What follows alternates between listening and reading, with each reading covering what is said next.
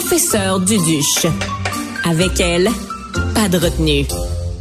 J'ai beaucoup d'admiration pour Yann Englund parce que je trouve que c'est un jeune réalisateur, mais bourré, mais bourré, bourré de talent. Et là, ben, il y a sa série Rematch, une série télé donc qui a été euh, coécrite par lui et réalisée par lui, qui va être présentée en compétition internationale au festival Series Mania à Lille, en France. Et Yann est avec nous pour en parler. Bonjour Yann.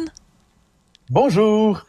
Écoute, toi, tout te réussit. Tu sais, t'as été en nomination aux Oscars. Non, mais tu sais, les Oscars, la série Mania. J'ai l'impression que tout ce que tu touches, Yann, te réussit. Euh, que ce soit devant, derrière la caméra, à l'écriture, à la réalisation. Ça va bien. Ta vie va bien, toi.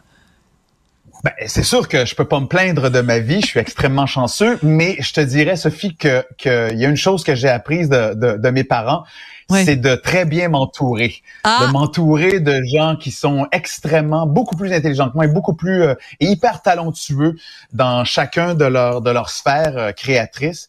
Et, euh, et ça, c'est euh, et ça, c'est, je je suis très chanceux de, de pouvoir euh, côtoyer euh, ces gens-là, mais aussi de, de, de, de travailler avec eux, d'apprendre avec eux. Euh, tu le disais, bon, Rematch, je, je l'ai coécrit, mais je Oui. l'ai coécrit avec un super scénariste québécois qui s'appelle André Guluni, qui a fait entre autres Portrait robot, Oui. euh, avec qui euh, j'avais écrit euh, mon film, euh, ben, le film Sam, Oui. mon deuxième long métrage. Donc, euh, fait que c'est et puis l'équipe qui m'a entouré pour pour Rematch.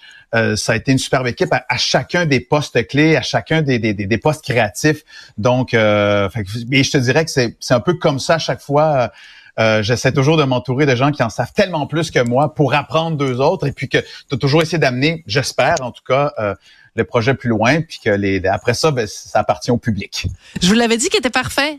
En plus d'être beau, intelligent, talentueux, il est modeste, puis il, il est un gars d'esprit d'équipe. Ah, en tout cas, c'était comme ton père puis comme ta mère. On salue Michel et Diane d'ailleurs en passant. Écoute, écoute, euh, parle-moi un peu de rematch parce que évidemment jusqu'ici, nous au Québec, on n'a strictement rien vu. J'ai même essayé de trouver une bande-annonce, je n'en trouve pas. C'est inspiré d'une histoire vraie dans le monde des échecs. Donc je te laisse nous expliquer de quoi il s'agit.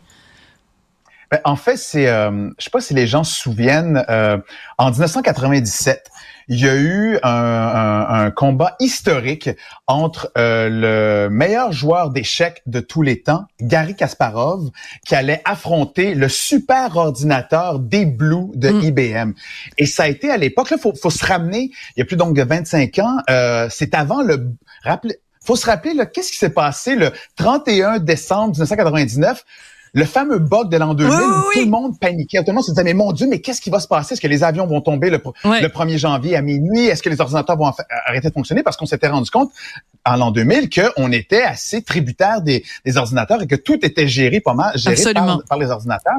Mais en 97, ça a été parce qu'on a toujours dit que euh, euh, si un ordinateur euh, arrivait à compétitionner contre, parce que les échecs est un, est un sport, parce que je considère ça comme un Cérébral, sport, un ouais. sport extrêmement mental, cérébral, avec des possibilités infinies. Et ils disent qu'après un certain nombre de coups, il y a plus de possibilités aux échecs qu'il y a d'atomes dans l'univers. Ah. Donc, ça donne juste, ouais, donc ça donne l'idée à quel point les échecs, c'est c'est quelque chose qui est très cérébral, mais aussi c'est un combat qui se passe, c'est une c'est un affrontement qui se passe sur l'échiquier. Ouais. Et donc, euh, avec, euh, j'étais à un moment donné, je, à suite à mes, à mes films, à mes courts métrages que j'ai faits, euh, qui se promenaient, une 54 par exemple, mon premier long métrage, j'ai fait pas mal Fabuleux. tour euh, de- de- du monde. Et puis, euh, il, est, il est allé en France, même chose comme mon film Sam et tout ça. Puis, à un moment donné, j'avais rencontré un producteur là-bas. Et là, euh, on s'était dit, ah, faudrait travailler ensemble, ce serait génial à un moment donné. Et puis, je le rencontre une deuxième fois, puis il fait, hey, Yann, ce serait, faut trouver un truc. Puis il dit, te rappelles-tu de cet événement-là? Ah, c'est lui qui a eu l'idée. Ouais. me- Oui, c'est lui qui m'a dit, ben, hey, tu te rappelles-tu de cet événement-là? Ben oui. fait, Hey, attends un petit peu. Mais ça me dit quelque chose parce que mon père, euh, euh, Michel, il a toujours été un grand fan des échecs et, euh, et, et il a couvert aussi d'ailleurs les échecs plus jeunes. Il avait couvert euh, un, un match de, de euh, euh, euh, Karpov contre Spassky quand ils étaient quand ils s'étaient affrontés à Montréal. Et donc chez nous, c'est une tradition à Noël, on joue toujours aux échecs et tout ça. D'accord. Je suis pas, vraiment pas bon, mais j'adore les échecs. Et Bruno Naon, le producteur, me dit, ce serait génial. Euh, Vois si ça peut t'inspirer. Je retourne dans ma chambre d'hôtel, je, je lis ça, je fais, ben oui, c'est extraordinaire parce que ça a façonné, ça a été un moment euh, euh, euh, hyper important parce que c'est un peu les, le- les Mais mêmes c'est l'homme contre la machine. C'est le même, les mêmes craintes par rapport à l'intelligence artificielle, mais en 97, c'est fou. Exact. Et c'était ça. Et ça a été un match qui a été euh, suivi mondialement euh, et, vraiment de façon et, et, et, ça a été six parties et nous on a décidé André et moi à ah. l'écriture de se dire ok on va raconter cette histoire là six épisodes? sur un six épisodes ah. ouais six épisodes c'est bon une mini-série de ouais une eh mini-série de six épisodes on rend et le mais en même temps on, on s'est dit ok on veut raconter cette histoire là mais on le veut quand plus on a, on a fait, on a lu beaucoup, on a vu, écouté beaucoup de podcasts, on a lu beaucoup de livres là-dessus, vu des entrevues, des trucs comme ça. Puis on s'est dit, ok, il y a, on voulait raconter, on veut raconter les deux côtés sur le côté d'IBM et le côté de Gary Kasparov. Et donc c'est inspiré de faits vécus, d'une histoire vraie, euh, et, et c'est un thriller psychologique. On y va vraiment, ah, on, on rentre dans cet univers-là, dans ce ah oui, dans ce ah. combat-là parce qu'il s'est passé des choses. Il y a encore maintenant, il y a plein de trucs qui sont qui sont qu'on ne sait pas trop qu'est-ce qui s'est passé, pourquoi certaines choses ici et là. Fait que donc nous, on plonge on plonge dans cet univers-là et peu importe que les gens connaissent ou pas les échecs, c'est c'est pas grave parce que ben, de toute façon, vous allez ouais. Tu te souviens, il y avait eu cette série euh, avec euh, la fille qui joue aux échecs. Moi, je suis tellement pas bonne avec les noms. Oui, c'est ça. Et, voilà, et euh, c'était une histoire là complètement inventée du coup parce qu'il n'y a jamais eu vraiment de femmes championnes. Enfin, c'était inspiré peut-être un amalgame de toutes sortes d'histoires, mais tu n'avais pas nécessairement besoin de comprendre grand-chose ou de connaître grand-chose aux échecs, mais on est tous capables de comprendre c'est quoi les enjeux aux échecs et c'est ça et c'est là que ça devient intéressant. Donc ça a été tourné à Montréal et à Budapest il y a deux ans. C'est produit par euh, Arte, la chaîne franco-allemande. Euh, Qu'est-ce que ça représente pour toi d'être donc à ce, ce, festival, en fait, cette compétition à Lille, en France, Series Mania, parce qu'évidemment, c'est en France, donc ça prend un nom anglais. Series Mania. Euh, Qu'est-ce que ça représente pour toi, Yann?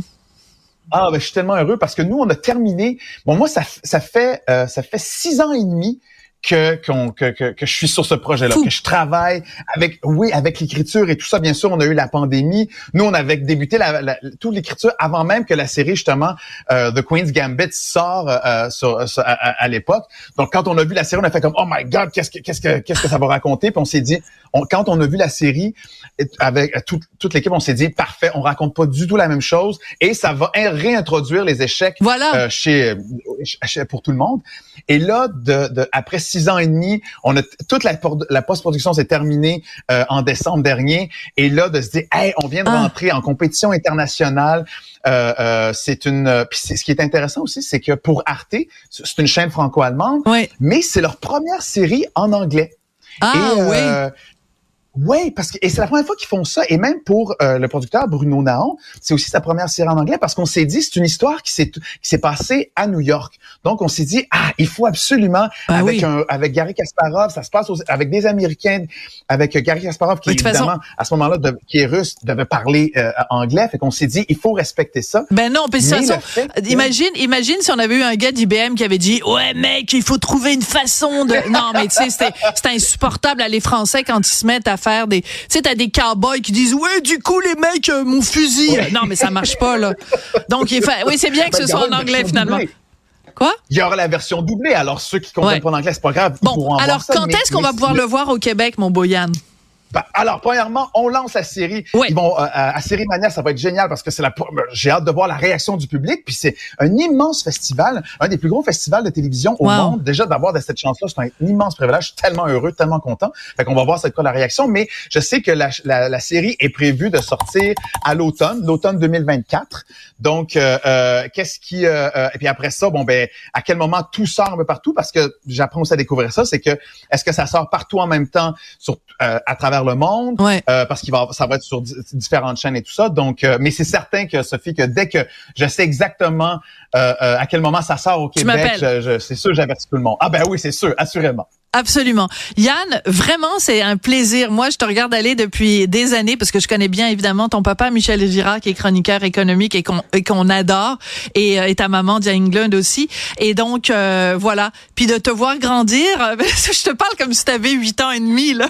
Mais c'est parce qu'on t'a vu, on t'a vu. Ben oui, on te connaît depuis ben que tu es tout jeune. Commencé à l'âge de 8 ans. Ben, ben oui, exactement, voilà.